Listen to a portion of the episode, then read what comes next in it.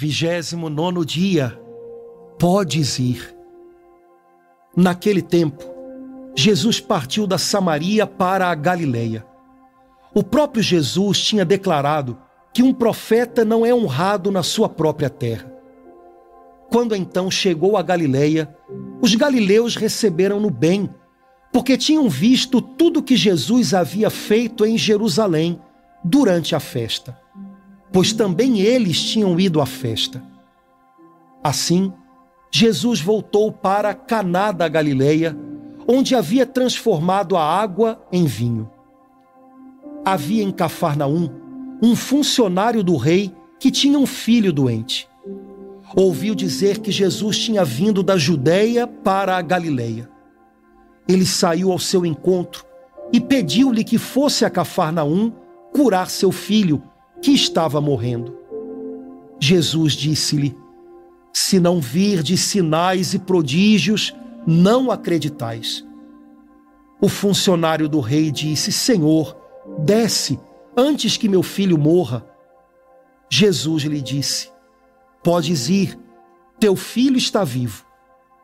O homem acreditou na palavra de Jesus e foi embora.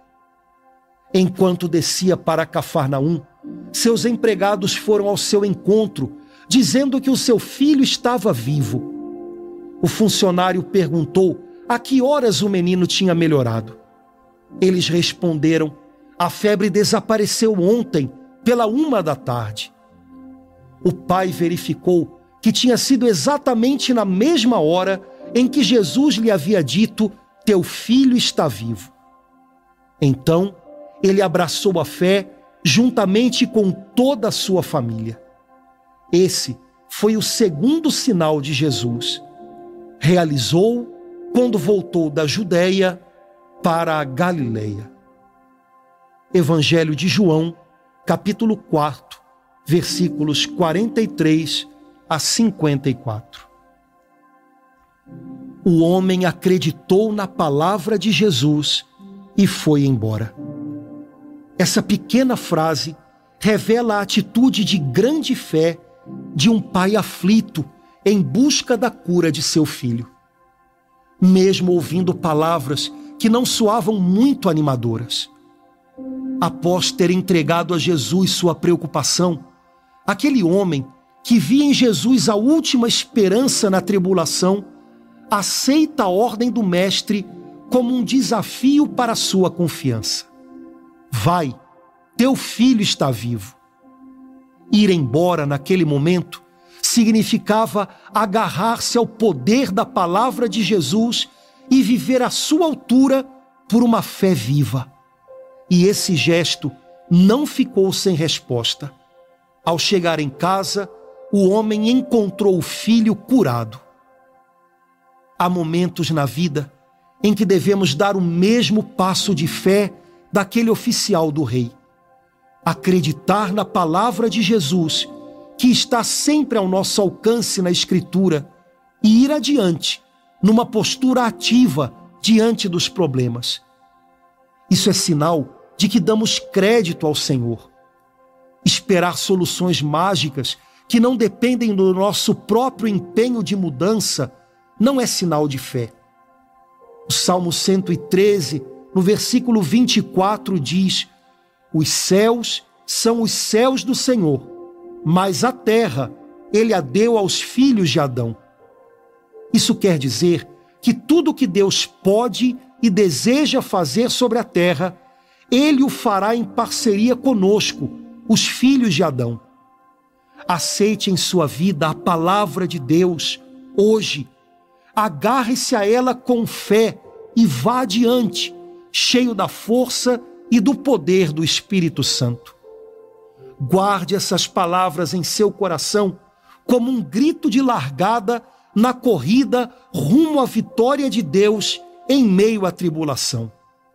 Se Deus é por nós, quem será contra nós?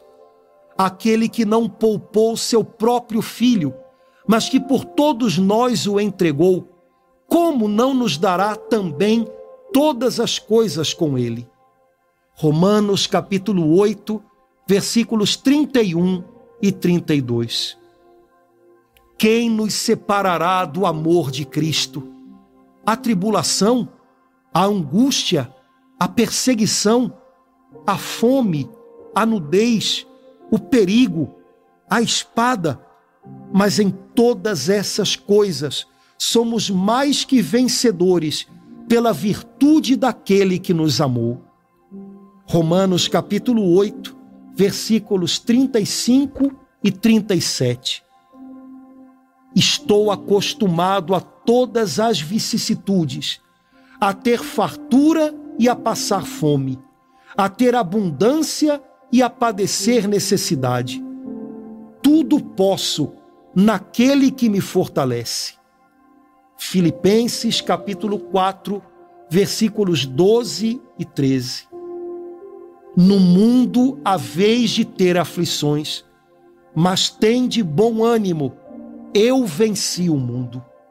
Evangelho de João, capítulo 16, versículo 33. Vamos orar juntos, irmãos, para recomeçar o caminho da fé. Senhor Jesus, agarrando-me à tua palavra, sigo adiante hoje com ousadia. Lanço fora todo abatimento, incredulidade, desânimo e me revisto de bom ânimo e coragem para dar mais alguns passos no caminho da vida. Hoje, aprendi a importância de seguir adiante como sinal da fé. Por tudo aquilo que já deu errado, Senhor, e por tudo aquilo que já me decepcionou, tive vontade de desistir e parar. Mas hoje retomo meu caminho sabendo que a tua palavra para mim é uma palavra de libertação. Podes ir. Sei que posso prosseguir, amado Senhor, pois as coisas passadas não podem me aprisionar.